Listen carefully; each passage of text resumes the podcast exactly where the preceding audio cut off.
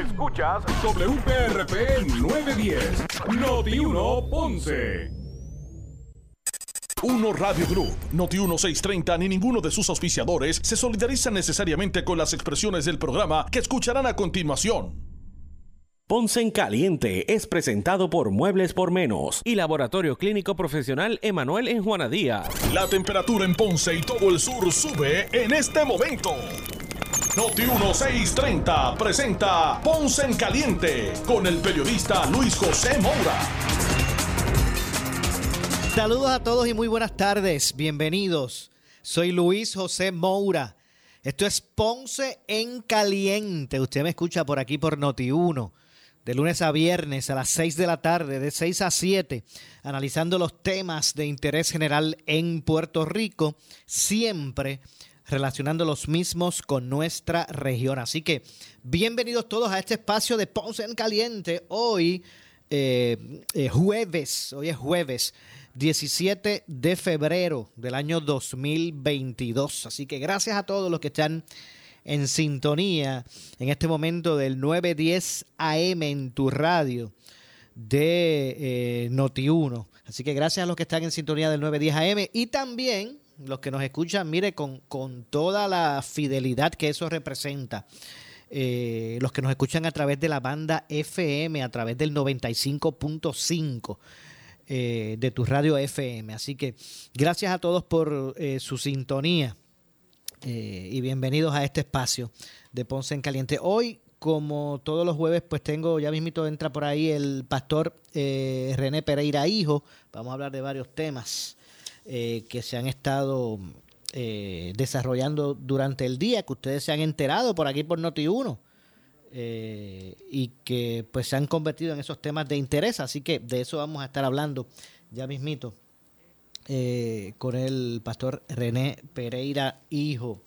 Hoy, hoy eh, salió información relacionada con las escoltas. Nuevamente, el tema de las escoltas eh, llega a la palestra pública. En busca de soluciones, a ver qué se, qué se hará con ese, con ese gasto público. Salió una lista por ahí, ahorita la voy a, a mencionar, de los que más chavitos gastan en eso, en eso de las escoltas. Así que más adelante estaremos ampliando sobre eso, sobre el tema del plan de ajuste fiscal, la lucha de los trabajadores.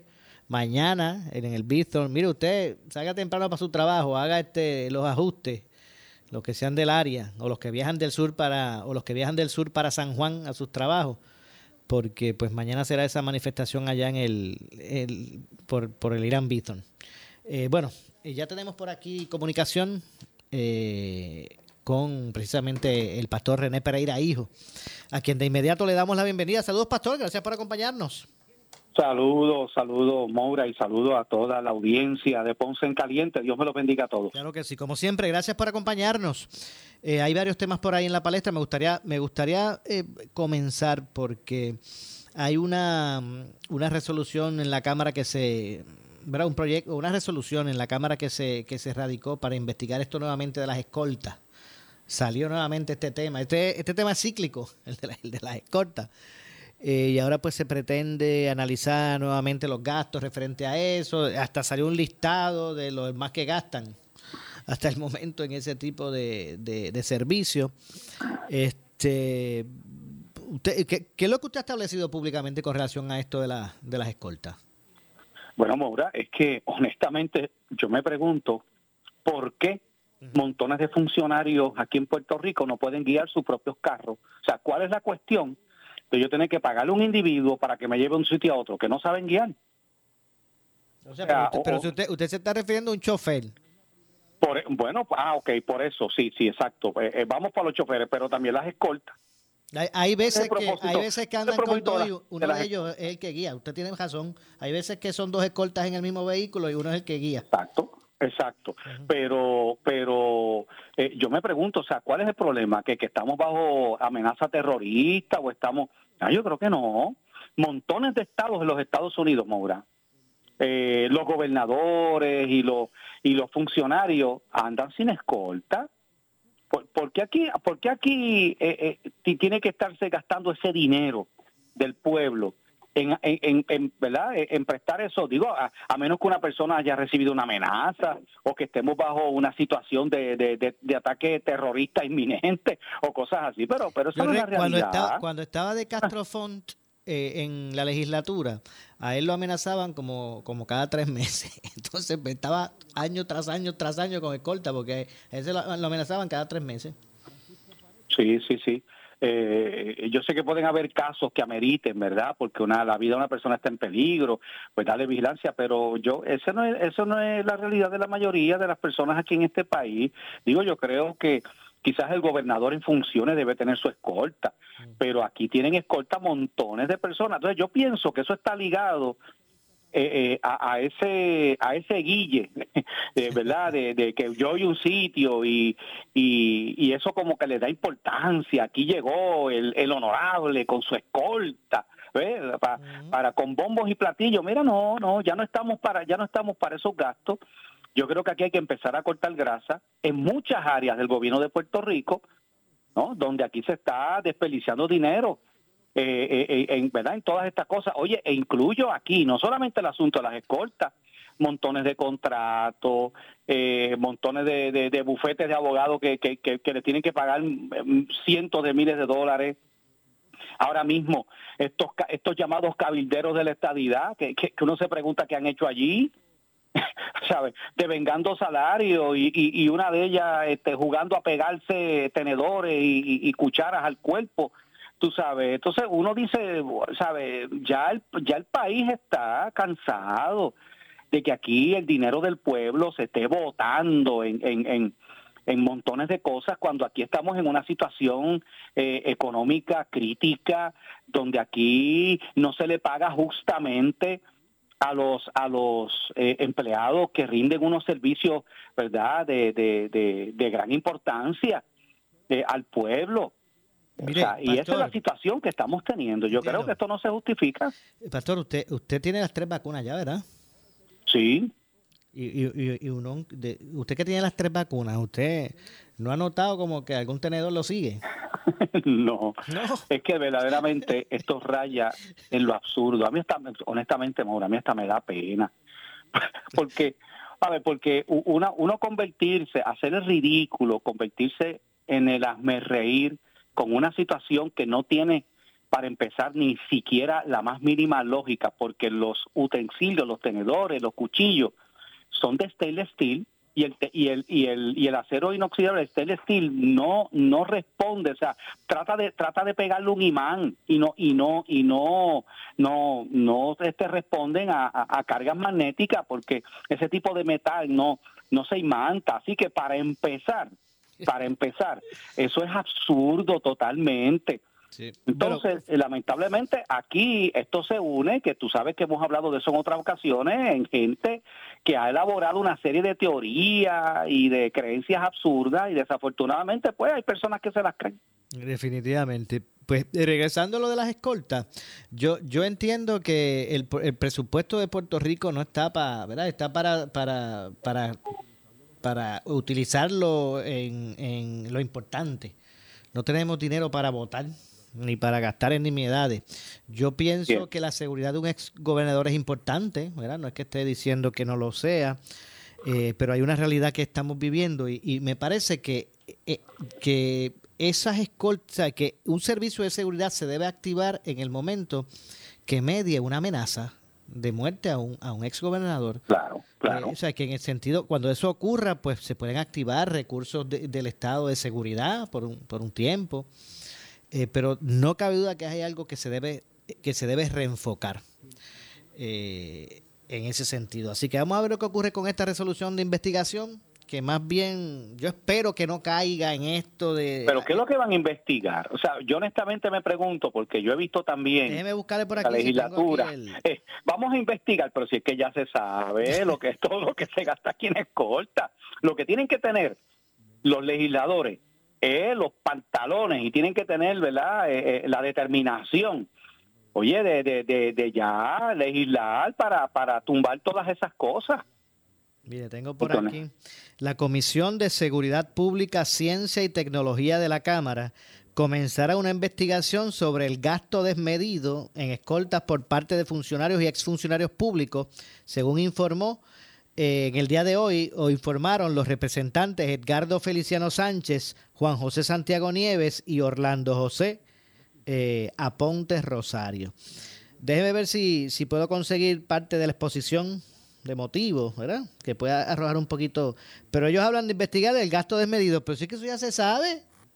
Pero si es que ya están diciendo que el gasto es desmedido. O sea, ya de, ya de por sí la, ¿verdad? La, pieza legislativa está diciendo que el gasto es desmedido. Bueno, pues quizás quieren quieren investigar, ¿verdad? Eh, es, lo que, es lo que a mí me pasa por la mente. quizás lo quieren investigar es exactamente cuál es la cuantía que el pueblo de Puerto Rico, el fisco, gasta en ese tipo de cosas. Pero bueno, yo creo que deben haber informes que lo reflejen. Definitivamente, mire, eh, yo lo que temo es que esto caiga, temo en que esto caiga en, en, que la razón para, para erradicar esto no es para la preocupación del gasto público que se va a hacer, es para una, un nicho más de, de politiquería. Eso es lo que yo temo, ¿verdad? Que vaya, que esto se vaya a usar para eso, eh, porque aquí ellos mismos, ellos mismos adjudican. Esto es para investigar el gasto desmedido que tenemos de, de escolta. Pues si eso ya se sabe, porque, ¿cuál es la cosa? ¿Cuál es el asunto? No, pero ahora mismo vamos, vamos a los alcaldes. Aquí hay un montón de alcaldes que cuando van de un sitio a otro tienen la escolta esta de los de los de los policías municipales que en vez de estar patrullando están dándole este escolta al alcalde eh, tienen chofer a veces también y yo me preocupo hay, hay muchos alcaldes hay muchos alcaldes por ahí que tienen chofer verdad y, y, además del chofer, también tienen la escolta. Sí. Los que están adentro en el carro con él y los que están afuera, uno, al frente y otro atrás. Sí. Más tienen eh, avanzada, los que llegan primero al lugar al alcalde para, para ya abrirle la puerta cuando, cuando llegue la, O sea, que es, que es serio lo que estamos hablando. Sí, sí, es serio, porque tú lo has visto porque tú como periodista vas a lugares donde llegan los alcaldes y, y yo lo he visto también. Entonces, entonces, honestamente, cada una de esas personas representa un gasto y funcionarios que quizás pueden estar prestando un servicio. No estoy diciendo que los voten, ¿verdad? Ni nada de eso. Oye, pero asignen esa vigilancia a las calles, a patrullar áreas de alta incidencia criminal, en vez de estar para arriba y para abajo con el alcalde o con el legislador o, con el, o con el jefe de agencia. Y, y, otra cosa eh, que, que, quiero abonar, ¿verdad?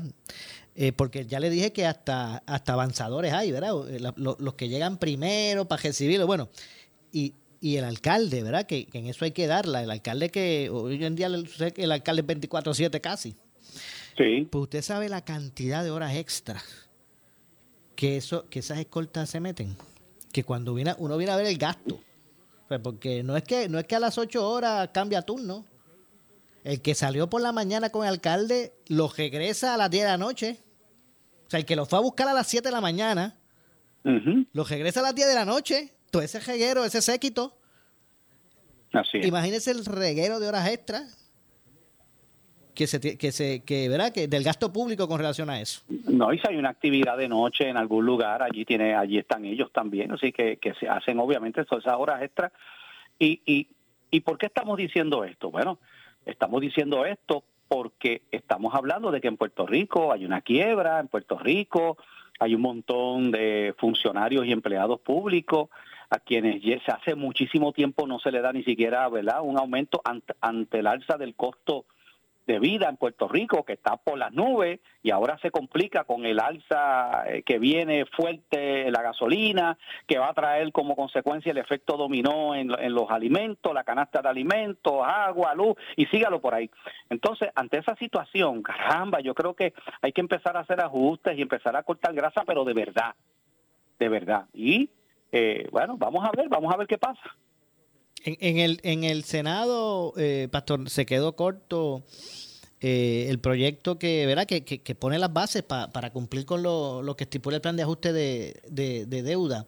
Yo lo catalogo como el primer incumplimiento, el primer incumplimiento del gobierno de Puerto Rico, ya establecido un plan de ajuste de deuda, es ese, porque había que crear un marco, ¿verdad? de, de ley que se quedó creo que fue por dos votos, no tuvieron necesitaban 14 en el Senado y no los tuvieron para aprobar eso, ni eso se pudo aprobar, así que yo, yo lo catalogo como el primer incumplimiento de, del gobierno con ese plan de ajuste de deuda. Bueno, con todo y que incluso amenazaron a los legisladores, creo que quién fue este, el, presidente fue de la Cámara o del Senado, uno de ellos amenazó de que si no aprobaban eso iba lo iba a dejar este le iba a reducir el presupuesto a cada una de las oficinas de los legisladores. Usted se refiere a Rafael Tatito Hernández, el presidente de la Cámara. Sí, exacto, presidente de la Cámara, efectivamente.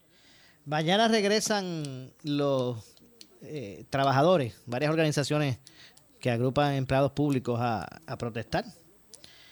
Eh, en esta ocasión por las inmediaciones del, Irán Visto. Sí, hemos visto una eh, secuela de protestas tan pronto el porque ya ya eh, se ha visto que se reúnen gente, hacen una protesta y, y de momento aparecen chavos para subir el salario. ¿Ya le cogieron la medida? imagínate, ahora de ahí para abajo ya se unieron los enfermeras, enfermeros, ya salieron por ahí los meseros, ya salieron por ahí. Y, oye, y no estamos diciendo, Maura, amigos Radio Escucha, no estamos diciendo que no merezcan ese aumento, pero, pero yo, ¿sabe? uno tiene que preguntarse, ven acá, primero, eh, eh, aquí no se le ha subido por tanto tiempo y hay que hacer una protesta, una manifestación para que, para que haya un aumento. Y la segunda pregunta que yo me hago es, ¿y de dónde de qué recursos del Estado van a desvestir un santo para vestir otro. ¿Qué es lo que van a hacer? Esos fondos de donde se está sacando eso, ¿son fondos recurrentes? Pues fíjese, mire. Fíjese. esas son preguntas que tenemos que hacernos porque porque si no hay chavo, ¿de dónde está apareciendo todo ese dinero? Pues fíjese, eh, Pastor, que el gobernador ha anunciado que todos estos eh, aumentos que ya han concedido, ¿verdad? Como los mil a los maestros y todo esto, van a ser sufragados por fondos ARPA. Eso es una, esos son unos fondos federales. Pero esos fondos federales ARPA, que, o sea, que, van a estar ahí para, para, para pagar los aumentos, pero lo que duran son dos años. O sea, dentro de dos años, para el 24, 2024, ya el gobierno tiene que haberse encargado de identificar una partida local recurrente.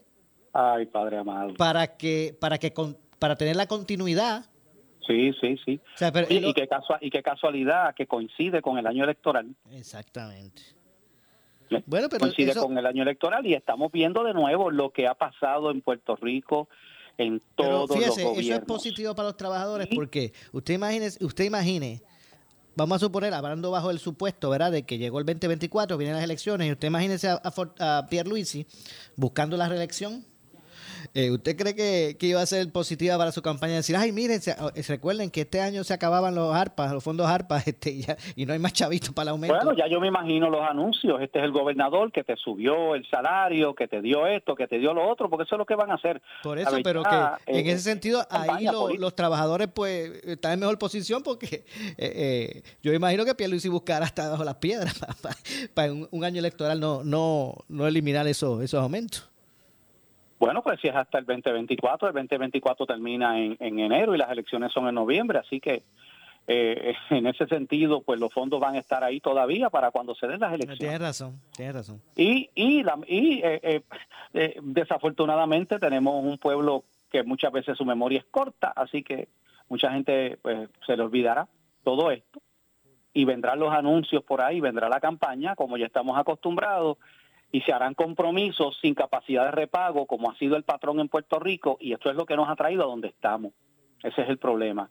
Eh, aquí esto es populismo eh, en toda su potencia, donde los gobernantes se eh, responden a, opinión pública, los políticos responden a, a, lo, a la presión del pueblo y no y no a, a los ajustes que verdaderamente hay que hacer que eso es lo que eso es lo que todavía al día de hoy no vemos. Todavía es la hora que no sabemos qué plan económico hay en Puerto Rico para una vez eh, se empiece a hacer lo que se está haciendo y Puerto Rico vuelva a tener acceso a los mercados de bonos y todas estas cosas cómo vamos a incentivar la economía, cómo vamos a, a crear un plan económico para levantar a Puerto Rico y que no tengamos a los dos o tres años que caer otra vez en otro impago, porque eso es lo que están diciendo ya los economistas. Entonces, es, esas son las cosas que aquí no vemos los gobernantes, los gobernantes quieren eh, eh, decirle a, la gente lo que la gente quiere escuchar. Y, ese es el problema, ese es el problema que hemos visto constantemente. Mire, los nuevos, los nuevos afortunados, y, y ¿verdad? Hago el disclaimer, no, no es que estemos diciendo que no merezcan, ¿verdad? Su, su, los aumentos, pero los nuevos afortunados son los siguientes. El gobernador Pedro Pierluisi informó hoy que a partir de julio de este año, los integrantes del Cuerpo de Oficiales de Custodia del Departamento de Corrección y Rehabilitación recibirán un aumento mensual de 500 dólares sufragado por los fondos del Plan de Rescate Americano, los llamados fondos ARPA, los que le decía. Así que los oficiales correccionales son los nuevos afortunados. 500 pesitos. Y creo que ahí están convocando a un, paro nacional, ¿no? En, en estos próximos días. Pero mañana, mañana. Mañana, mañana, mañana, sí, mañana. Mañana viernes hay un, ¿verdad? Hay un ejercicio allí en el, los predios de Ian Bithorn, varias organizaciones de, de trabajadores pues se pretenden manifestarse, así que sigue, sigue la efervescencia en la calle, el eh, pastor. Sí, ¿no? Y, y, lo, y lo debemos esperar porque ahora la gente descubrió que si aquí se tiran a la calle y hacen una manifestación, pues tienen grandes probabilidades de que aparezcan los chavitos que están buscando. Pues de ahora para abajo esto va a ser esto va a ser protesta y manifestaciones y ya vendrán por ahí otros grupos a hacer lo mismo. La, el, el, es eh, eh, ¿cómo es? Cantarse, cantarse enfermo y faltar. Seguro. Eso es lo que están haciendo. Sí, sí, sí. Ver, vamos a ver lo que pasa con relación a todo esto. No cabe duda que eh, lo, la, lo preocupante, la bandera que se levanta eh, es la siguiente. Se, no acaba, es más, porque no, hemos ni empezado a cumplir con el plan de, de ajuste de deuda. Ya se, se aprobó, pero no hemos empezado ni a cumplirlo y ya, y ya estamos comprometiendo fondos. Exacto. Este, eh, ah, eh, eh, respaldados por partidas no recurrentes. O sea, lo mismo que nos llevó lo mismo la quiebra, vuelve y se repite. No hemos aprendido nada, por lo menos los gobernantes, ¿verdad? los políticos no han aprendido nada de esto, no han aprendido la lección. Ya, ya quisieron legislar para hacer un bajilito otra vez Así que esto es francachela, lamentablemente. Mire, y ahora yo le voy a eh, decir algo. Yo tengo, no sé si, no, sé si voy a ir a la pausa, ¿verdad? Para no poder expresar el, pensamiento completo, pero es, con esto de los barriles, barrilitos, yo tengo sentimientos encontrados y le voy a decir por qué. No sé si me da tiempo para, para, para, ¿verdad? En el segmento, pero mire, no cabe duda que eh, la, mala, la mala imagen de los barriles y barrilitos viene por eh, la discreción eh, de, corte politiquera que utilizaban los legisladores de distrito para manejar esos fondos y asignarlos, pues fue, fue tal tanto el descaro, porque esos fondos no salían del bolsillo de esos legisladores, esos fondos que, que, nutrían a estos barriles y barrilitos salían del erario público, de las contribuciones, de los recados del gobierno, de ustedes, de, de mí, de, del pueblo. Y esos legisladores se, los, se, los, los, cogían para ellos repartirlos a su discreción con, el único, con, la única eh, mente hecha de, qué es lo que le conviene más políticamente. ¿Ves? Discriminaban con los sectores de los alcaldes que no eran de su partido, o, ¿verdad? O, y, y, realmente eso fue lo que provocó el, esta mala impresión, ¿verdad? y ese mal uso, no tan solo la mala impresión, el mal uso de esos fondos discrecionales de legisladores de distrito, que tenían ese pote ahí para hacer política, para ir a una comunidad y decir, mira, te voy a dar a estos chavitos aquí del bajilito para que te echen la cancha, pero recuerda que yo soy el que estoy, te estoy ayudando y el mes que viene son las elecciones. o, se los negaban a unas comunidades donde ellos perdían y favorecían a, las comunidades donde estaban ellos fuertes. Pues eso trajo, ¿verdad? Esta, esta, esta mala impresión y este mal uso. Pero fíjese, eh, los eh, esas partidas discrecionales, si realmente se usan eh, ¿verdad? Eh, que, que, el, eh, el, análisis para, para asignarlo pues sea uno justo y correcto, era la, de las pocas líneas que tenían los ciudadanos para que retornara el pago de contribución, porque uno pagaba contribución y las carreteras es barata. Y, y, cuando uno iba al CDT no había nada y cuando uno iba a buscar eh, este, algo para, para de, servicio, no, había. Y el ciudadano no veía ese retorno de, del pagar las contribuciones. ¿Ves? Eh, y por eso digo que tengo sentimientos encontrados, porque antes, si, si eso se, se, se, se, asigna de una forma eh, justa y adecuada, pues mire, son es, unos fondos que las comunidades y la, y la gente tiene acceso que se utilizaban, se utilizaban para arreglar luminarias de comunidades oscuras. pero la pregunta es, eso estoy de acuerdo, pero la pregunta es si podemos entonces confiar en que si ah. se restablecen estos fondos de los barriles, si no va, si, si, si con estos políticos que tenemos, si son si van a ser diferentes y los van a administrar de la manera que, que tú dices, Maura. Bueno, pero es que es que ese es el problema, que yo creo que es que no lo van a hacer. Ese es el problema, de verdad que sí, y habría que no sé si es este eh, creando un, no sé, una, unos reglamentos más estrictos para la utilización de las mismas, no sé, pero, pero quería traer ese punto porque también es importante. Eh, obviamente, pues eso explotó por, por eso mismo, porque empezaban a politiquear con esos chavos. Cierto. Eh, pero vuelvo y repito, hay veces que, que, que habían comunidades, sectores que, que, realmente las únicas oportunidades que tenían de, de poder recibir de vuelta, ¿verdad? el beneficio de lo que es el pago de contribuciones era a través de la asignación de esos fondos, donde, como les decía, se usaban mucho para, eh, por ejemplo, infraestructura, comunidades que estaban oscuras eh, y imperaba el crimen, eh, para, para también, por ejemplo, en una comunidad donde imperaba las personas mayores hacia unos centros comunales. y en ese sentido, pues se, podía buscar lo, lo, positivo del asunto, pero lamentablemente cayó en las manos de muchos de esos políticos, ¿verdad? Que su mente solamente está precisamente en lo electorero. Déjeme hacer la pausa, Pastor, regresamos de inmediato. Seguro. Eh, soy Luis José Moura, esto es Ponce en Caliente por aquí por Noti1, por el 910 de Noti1, hoy, como todos los jueves, analizando los temas del momento con el pastor René Pereira Hijo. Así que hacemos la pausa y regresamos. Breve le echamos más leña al fuego en Ponce en Caliente por Notiuno 910. El estilo de Luis Dávila Colón en el análisis es único en Puerto Rico. Caso de Forky. ¿Quién es Forky? Ustedes no han visto el muñequito ese, el tenedor que habla. Forky.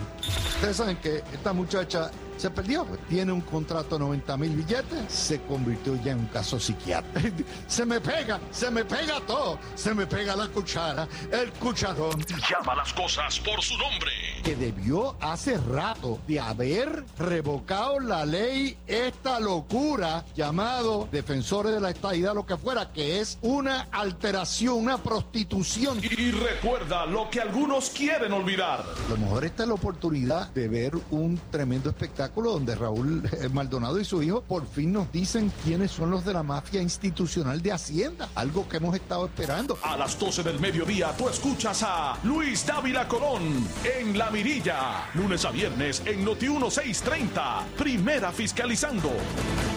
Oscar Crespo y Asociados somos orientadores de casos de seguro social por más de 30 años, con el conocimiento y la experiencia que necesitas al momento de someter tu reclamación. Para orientación, consulte con el licenciado Oscar Crespo, exdirector del Seguro Social Federal. No te confundas y no te dejes engañar. Seguimos ubicados donde siempre, esquina edificio de dos plantas frente al semáforo, en Avenida Fagot Santa Clara, número 3042 Ponce, 787-642-2452. Por su calidad de servicio. Por su conveniente horario. Así es el Laboratorio Clínico Profesional Emanuel, siempre brindándote un servicio de excelencia, con tecnología precisa y avanzada para un resultado confiable. Un laboratorio completo. Y los resultados los recibo rápido y hasta por email. Con servicio a industrias y también a domicilio. Haz de Laboratorio Clínico Profesional Emanuel tu laboratorio de confianza. Ese es el mío. Y el mío también. En Juana Díaz, llámenos al 260-5504 o al 580-0080. ¿Qué buscas? Muebles en seres o matrices. Muebles por menos lo tiene. Sin necesidad de crédito y con pagos mensuales bajísimos. Una gran cantidad de mercancía lista para entrega inmediata. Gabinetes en PVC, alacenas y barras para que tu cocina se vea nítida. Además, salas, cuartos y comedores a precios que le gustan a tu bolsillo. Échale un vistazo a lo nuevo en Muebles por Menos, Salinas Villalba y Ponce, carretera 14 frente al cementerio. Visita su página de internet Necesitas una enfermera, una ama de llave, necesitas un médico, pañales desechables, suplemento alimenticio o medicamentos. En Hospicio La Paz podemos ayudarle. Hospicio La Paz le provee a cada paciente de enfermedad terminal todos los servicios de cuidado médico en su hogar, a la vez que le ofrece apoyo y soporte emocional y espiritual tanto al paciente como a sus familiares. Hospicio La Paz. Llame gratis al 1-800-981-0032. 1-800-981-0032.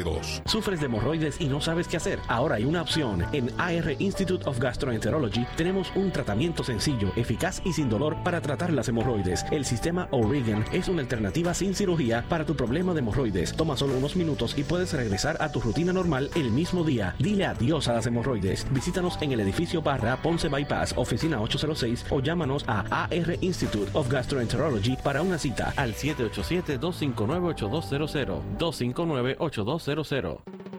Disfruta de la vida con tu Toyota nuevo,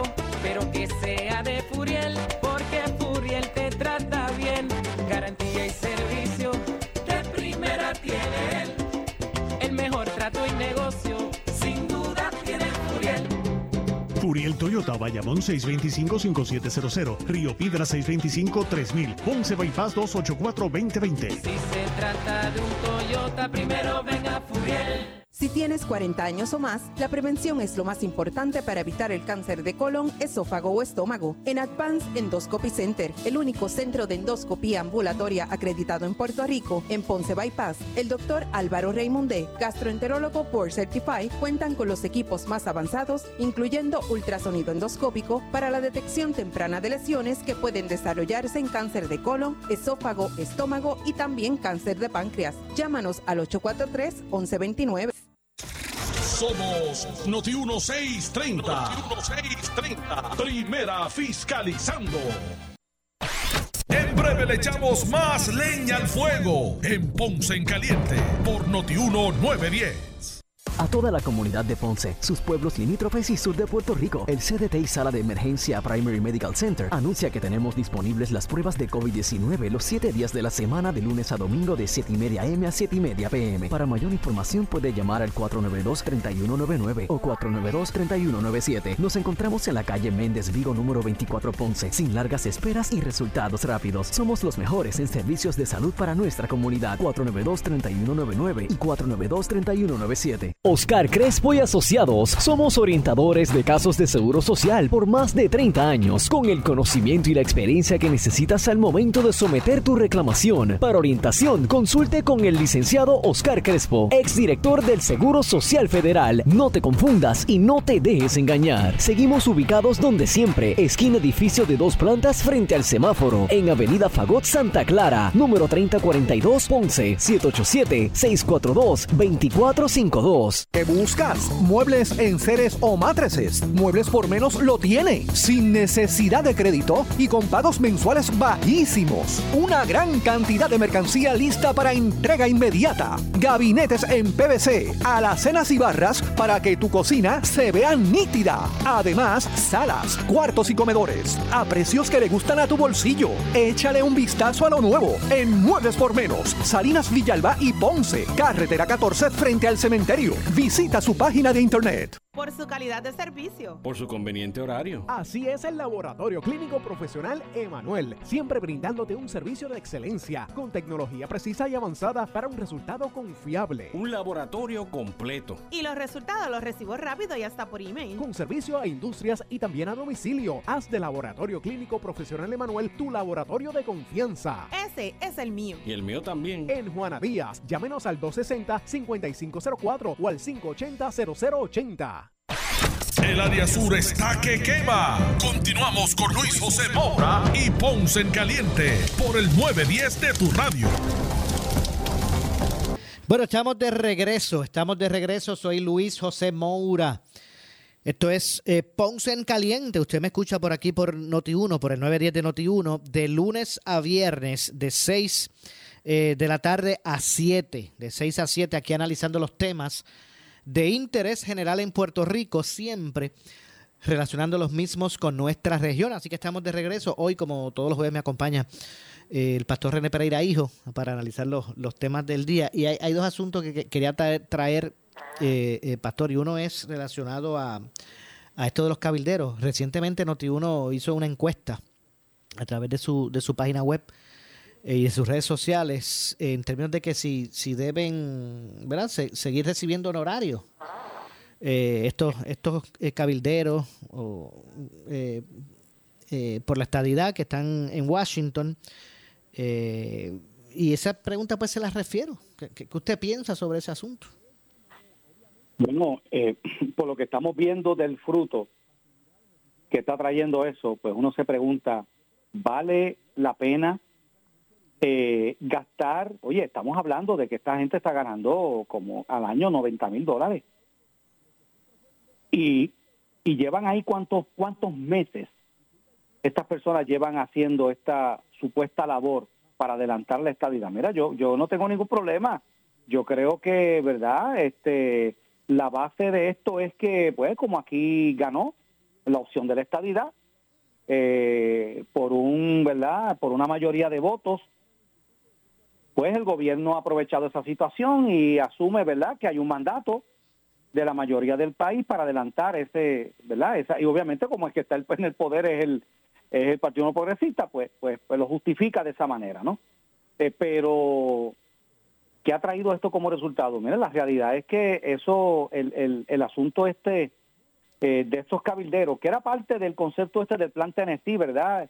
De crear una especie de legisladores allí eh, extraoficiales que estuvieran allí en la en verdad, en tanto en Cámara como en Senado, en el Senado del Congreso de Estados Unidos representando al pueblo de Puerto Rico para adelantar esta causa. Entonces, uno se pregunta, pues han tenido reuniones, algunos de ellos, eh, han tenido, ¿verdad? Se han sacado fotos por allí, han hecho algunas cosas, pero ¿qué fruto ha traído esto para el pueblo de Puerto Rico? Mira, nada, nada. Y de nuevo, de nuevo, se siguen gastando el dinero, habiendo tantas situaciones de urgencia que resolver en este país, se sigue destinando fondos para cosas que realmente no están dando fruto y no están dando resultados. Yo lo veo de esa manera. Ok, ¿Y cómo, cómo entonces se atiende ese, ese asunto inconcluso del estatus? Porque la verdad es que eh, yo no sé si es que si es que hay que buscar la forma de, de, de que el Congreso actúe, pero o sea, ¿cómo, cómo, cómo atendemos y resolvemos este, este asunto inconcluso del estatus de Puerto Rico? Bueno, yo creo que eso, es- eso ha sido siempre el dilema que hemos tenido. Puerto Rico se han hecho muchos plebiscitos, el pueblo se ha expresado, eh, pero yo creo que ahora mismo, y más cuando uno analiza la situación económica en que se encuentra Puerto Rico, el que piense que un país quebrado, un territorio quebrado como está Puerto Rico, con, con las con el, el, testimonio tan malo que hemos dado a los Estados Unidos de ser botarata y de ser este, personas que verdad que, que usamos que utilizamos mal el, dinero que oye eh, pensar que aquí va a haber una voluntad de todos estos eh, congresistas para adelantar la causa de Puerto Rico. Bueno, pues tú sabes que eh, para, para aquellas personas que ven esto como un acto de fe, pues los actos de fe, eh, ¿verdad? Uno, eh, hay gente que, que lo va a seguir viendo de esa manera, pero hay que ser realista. Y la realidad es que en este momento no hay ningún ambiente, ni, oye, oye, aquí los demócratas, empezando por el mismo presidente Biden, hicieron unos compromisos aquí de adelantar la estadidad. Pregúntate qué ha hecho el presidente Biden, qué ha hecho la administración demócrata aquí, que se llenó la boca, que vienen aquí a buscar dinero, a buscar millones de dólares, eh, estas personas, y, y que los consiguen en Puerto Rico, ¿no? Para, para sus campañas, y después, ¿qué hacen? Nada, nada. ¿Sabe? Eh, yo creo que esto, esto va para largo, yo no creo que esto tiene una solución en un futuro inmediato. Yo, discúlpeme los que, los que, ¿verdad? Me escuchen que soy escéptico y que estoy negativo con esto, pero es que cuando, cuando uno ve todo el, el esfuerzo que se ha invertido, los millones de dólares en cabilderos que aquí se han destinado para esto, y ver que no se ha adelantado ni un ápice. Oye, para empezar, para empezar, Puerto Rico tiene a una funcionaria que es ¿verdad? Este Jennifer este González. González, la comisionada residente, que está allí, es congresista, está en la Cámara. Lo que pasa es que ella tiene un pequeño handicap. Bueno, que, ok, pero, pero, pero... Es uno, es uno pequeño, uno pequeño, que está allí, puede participar del debate, puede, ¿verdad? Este, tener, eh, po- ofrecer sus opiniones, pero, pero no tiene voto. Ah, bueno, está, pero es que, es, que, es que los cabilderos de la estadidad, tam- eso es tan peor, porque eso no tienen voto, pero no tienen voz tampoco. Ella ella puede participar de los comités, ella puede ir a las, las reuniones, ¿verdad? ¿Sabe? Eh, tiene, obviamente, tiene- está en una mejor posición. Aquí se, aquí se han radicado proyectos de ley y ha tenido alguno que otro endoso de algunos congresistas, ¿verdad? Pero, pero ¿a dónde ha terminado eso? Pues mira, estamos, estamos, estamos en las mismas. Esa es la realidad. Yo creo que, yo creo que tenemos que, que empezar a entender en Puerto Rico que nosotros sí que si queremos tener alguna opción, para empezar tenemos que poner en orden nuestra casa. Tenemos que tenemos que levantar las finanzas del país, tenemos que levantar nuestra economía, tenemos que empezar a, enderezar todo lo que está torcido, que son muchas cosas en este país, y entonces cuando estemos en una posición, ¿verdad?, donde, donde este país esté caminando como Dios manda, este país esté funcionando como debe de funcionar, y no con tanta eh, negligencia y, y tanta ineptitud, cuando, cuando tengamos esas cosas en orden, entonces yo creo que podemos empezar a negociar seriamente estas cosas. Pero Me, como me parece que es algo, algo clave, ¿verdad? De verdad que sí, hay que, hay que eh, arreglar eh, todo, esta, este, todo este asunto, estas finanzas eh, eh, eh, desviadas. Porque mire, si, si Puerto Rico fuese, estuviese, ¿verdad? En bonanza, estuviese fortalecido su, su, su economía, su estructura, eh, pues mire, todo el mundo va a querer hacer negocio con usted, sea a través de pactos bilaterales con la República o, o sea a través de la estadidad y lo van a querer invitar a que se una. Así que, eh, pero es clave, es clave realmente enderezar. Eh, No, y a esto se suma, Maura, lo que ya han dicho los expertos. Puerto Rico está en vías de convertirse en una mega égida, en, en un gran asilo de ancianos, eh, en un país que se vacía, que no hay los suficientes nacimientos, las defunciones superan por mucho los nacimientos, aparte de la migración de personas que abandonan el país buscando mejores oportunidades de vida en los Estados Unidos, la población de Puerto Rico envejece, o sea, el cuadro que tenemos, y uno tiene que ser realista, el cuadro que tenemos en Puerto Rico es un cuadro preocupante, porque quién, ¿sabe? ¿Quién, quién, quién va a mover la fuerza laboral en Puerto Rico si la gente ya sigue envejeciendo? Ya van a tener que vivir de, de- de- del retiro, los, que, los, los pocos que tengan retiro o del seguro social. Eso es lo que, a eso es lo que nos encaminamos en Puerto Rico. La población cada vez se reduce. Se cree que para el 2030 en Puerto Rico la reducción va a ser tan drástica. Entonces, ¿quién va a pagar impuestos aquí en este país? ¿Quién va a pagar impuestos? ¿Quién? Porque los impuestos los, los pagan aquellas personas que son componen la fuerza laboral. Esa, Definitivamente. esa es la realidad que tenemos en Puerto Rico ahora mismo. Esa es la realidad. Oiga, eh, no quiero que se me que se me quede un asunto adicional y es lo que recien- la sobre la determinación que recientemente tomó la, la República Dominicana. A partir de hoy, no sé si fue a, a- sí, a partir de hoy, si no me equivoco, o ayer, pues se eliminaron, ya se, se dejaron sin efecto todas, todas, pero todas las re- restricciones que ellos habían tomado con relación a la pandemia. Eso de el uso de mascarilla y todo esta- no, ya dejaron sin efecto todas las restricciones, la totalidad de las restricciones con relación a la pandemia. Ellos están como, como, como eh, el mundo que se conocía antes de, de que surgiera el primer contagio de COVID. Efectivamente, y lo, lo que ha ocurrido en República Dominicana también ya ha ocurrido en otros lugares, incluyendo estados de los Estados Unidos como el estado de Nueva York también, ¿ok? Ya ha tomado ese tipo de decisión. Aquí en Puerto Rico, la, según la última data de hoy, la tasa de positividad estaba en 6.7%. Por Sí, sí, 6.7. 6.7% la tasa de, de contagios. Eso es, eso es muy bueno. Se espera que siga bajando. Bueno, yo creo que ya es tiempo de que el gobernador Pierluisi eh, comience a eh, liberalizar estas cosas. Ya yo, ya yo creo que, ya yo creo que tenemos que prepararnos ya para ir pasando esta página. Ya ha pasado mucho tiempo.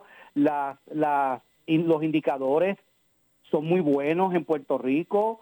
Eh, esto ya económicamente no podemos seguir aguantando esta situación. Pues mira, yo pienso que se debe ya liberalizar eh, la cuestión de estar limitando eh, no este la capacidad de, de restaurantes, cines, teatros.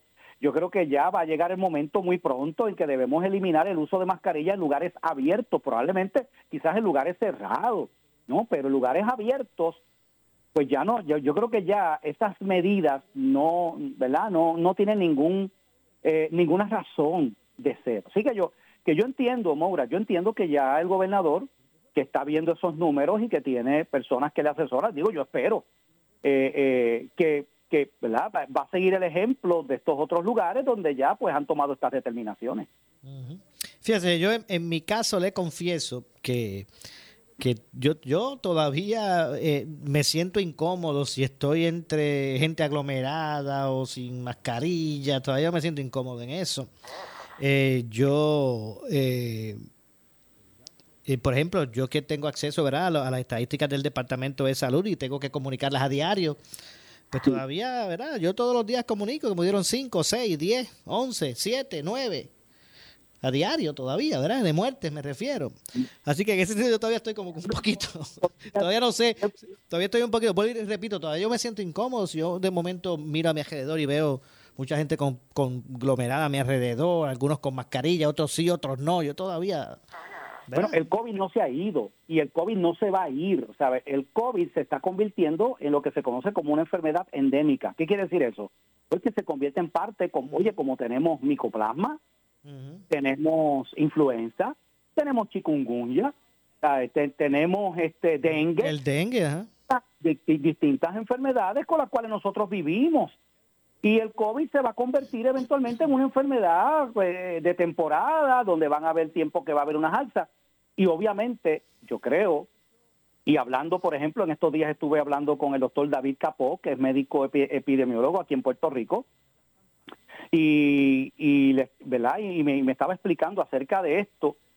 Van a haber personas que tienen ya una su salud está comprometida, inmunodeprimida, personas, por ejemplo, que, que están bajo este diálisis, pacientes de diálisis, eh, personas que están recibiendo quimioterapia, personas diabéticas, personas que tienen condiciones respiratorias, COPD y otro tipo, ¿verdad?, de, de condiciones, eh, pues que van a tener que seguir usando la mascarilla como una protección, ¿verdad?, para que esa carga viral que quizás reciban, pues no sea tan fuerte. Mire, mire, pastor, mire, la- y la- mire las muertes de hoy. Hoy fueron cinco, ¿verdad? Digo, las que salen en las estadísticas hoy fueron cinco.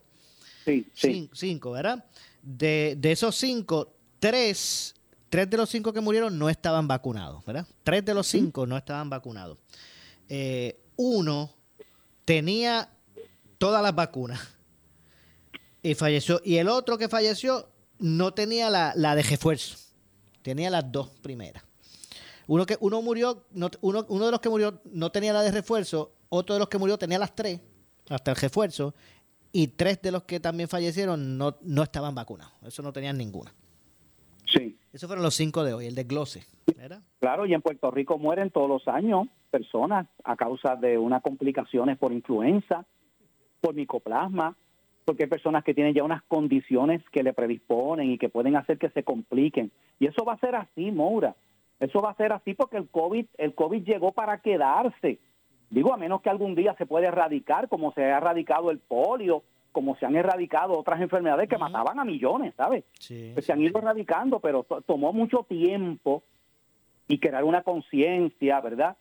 Eh, pero eh, tenemos que entender eso, pero ya tenemos que ir ya eh, eh, levantándonos. Yo creo que si la tasa de positividad está tan bajita y va a seguir bajando, no hace sentido seguir estableciendo, imponiendo unas restricciones que, que no van a cambiar gran cosa eh, eh, los panoramas, porque en estos países donde se han levantado ya las restricciones que ya llevan semanas, porque los números están bastante bajos también. Mire, Mire, mire lo que a mí me preocupa, pastor. Mire lo que me preocupa. Ahora mismo está en 6.7 la po- positividad de la tasa.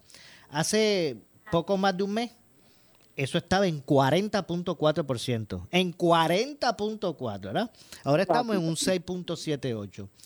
A, a mí me preocupa que lo, lo que ocurrió en Puerto Rico cuando llegamos al 40, que empezamos a liberar las cosas, empezamos a sentirnos más seguros, esto se acabó, estamos bien bajitos en el por ciento, porque llegamos a estar en un 1.2, 1.2, y de ahí brincamos en menos nada, el 40%. Eso me preocupa. Porque, por- obviamente porque vino la variante Omicron, ¿verdad? También. Puede Moura. También, tienes razón, también eso pues, fue un, un elemento, Ah, ¿verdad? Porque es que, es que, es que ahora el, más del 90% de los casos de contagio de COVID es por Omicron y no es por Delta, ¿ok? Para empezar. Pero ¿qué pasó? ¿O qué puede pasar? Bueno, tú liberas, pero si de aquí a tres o cuatro meses empezamos a ver un alza, pues obviamente tienes que empezar a poner otra vez restricciones. Lo que no podemos es dejar las cosas así, porque esto tiene también otras consecuencias en la educación, consecuencias en la economía, consecuencias en el turismo. Entonces, pues hay que ser sabio, pero si ya los indicadores muestran esta baja, pues yo creo que ya es tiempo de liberalizando muchas cosas. No, no cabe duda que, que hay que buscar, ¿verdad? Regresar a, a un poco más a la normalidad y si no se empieza no se llegará, ¿verdad? Si no se empieza no se llegará. Bueno, lamentablemente se nos ha acabado el tiempo. Estamos, así que gracias como siempre, Pastor, por estar con nosotros. Seguro, siempre es un placer y ya estaremos la próxima semana, si el Señor lo permite. Dios los bendiga. Muchas gracias a ustedes. Escucharon al pastor René Pereira Hijo conmigo aquí los jueves, siempre analizando los temas del día. Tengo que hacer una pausa, regreso con el segmento final. Esto es Ponce en Caliente. Soy Luis José Maura. Pausamos y regresamos. En breve le echamos más leña al fuego en Ponce en Caliente por Notiuno 910. Oscar Crespo y Asociados somos orientadores de casos de seguro social por más de 30 años, con el conocimiento y la experiencia que necesitas al momento de someter tu reclamación. Para orientación, consulte con el licenciado Oscar Crespo, exdirector del Seguro Social Federal. No te confundas y no te dejes engañar. Seguimos ubicados donde siempre, esquina edificio de dos plantas frente al semáforo, en Avenida Fagot Santa Clara, número 3042 Ponce, 787-642-2452. Por su calidad de servicio. Por su conveniente horario. Así es el Laboratorio Clínico Profesional Emanuel, siempre brindándote un servicio de excelencia con tecnología precisa y avanzada para un resultado confiable. Un laboratorio completo. Y los resultados los recibo rápido y hasta por email. Con servicio a industrias y también a domicilio. Haz de Laboratorio Clínico Profesional Emanuel tu laboratorio de confianza. Ese es el mío. Y el mío también. En Juana Díaz, llámenos al 260-5504 o al 580-0080. ¿Qué buscas? Muebles en seres o matrices. Muebles por menos lo tiene. Sin necesidad de crédito y con pagos mensuales bajísimos. Una gran cantidad de mercancía lista para entrega inmediata. Gabinetes en PVC, alacenas y barras para que tu cocina se vea nítida. Además, salas, cuartos y comedores a precios que le gustan a tu bolsillo. Échale un vistazo a lo nuevo en Muebles por Menos, Salinas Villalba y Ponce, carretera 14 frente al cementerio. Visita su página de internet. El área sur está que quema. Continuamos con Luis José Moura y Ponce en Caliente por el 910 de tu radio. Bueno, esto es Ponce en Caliente. Soy Luis José Moura. Mire, lamentablemente se nos ha acabado el tiempo. Siempre agradecido por su eh, au- eh, audiencia. Eh, gracias por acompañarnos en la tarde de hoy. Hoy jueves estuvimos con el pastor René Pereira Hijo analizando los temas del día. Yo regreso mañana, eh, como de costumbre, a las 6 de la tarde, por aquí a través del 910 de Noti1 y por el 95.5 FM de su radio. Así que gracias por acompañarnos. También recuerden que las ediciones de este programa usted puede conseguirlas a través del podcast de Ponce en Caliente en notiuno.com. Así que gracias a todos por su sintonía. No se retire nadie, nadie. Ya lo escucho en el pasillo. Escucho el, el coro de cuatro años más. Cuatro años más. Viene Luis Enrique Falú, el gobernador de la radio, luego de la pausa. Tengan todos buenas noches. Ponce en Caliente fue auspiciado por Muebles por Menos y Laboratorio Clínico Profesional Emanuel en Juana Díaz. Esta es la estación de Luis Dávila Colón, WPRP 910 AM, W238DH 95.5 FM en Ponce, WNO 630 AM, San Juan, Noti 1 630. Primera fiscalizando. Uno Radio Group, Noti 1630 ni ninguno de sus auspiciadores se solidarizan necesariamente con las expresiones del programa que escucharán a continuación.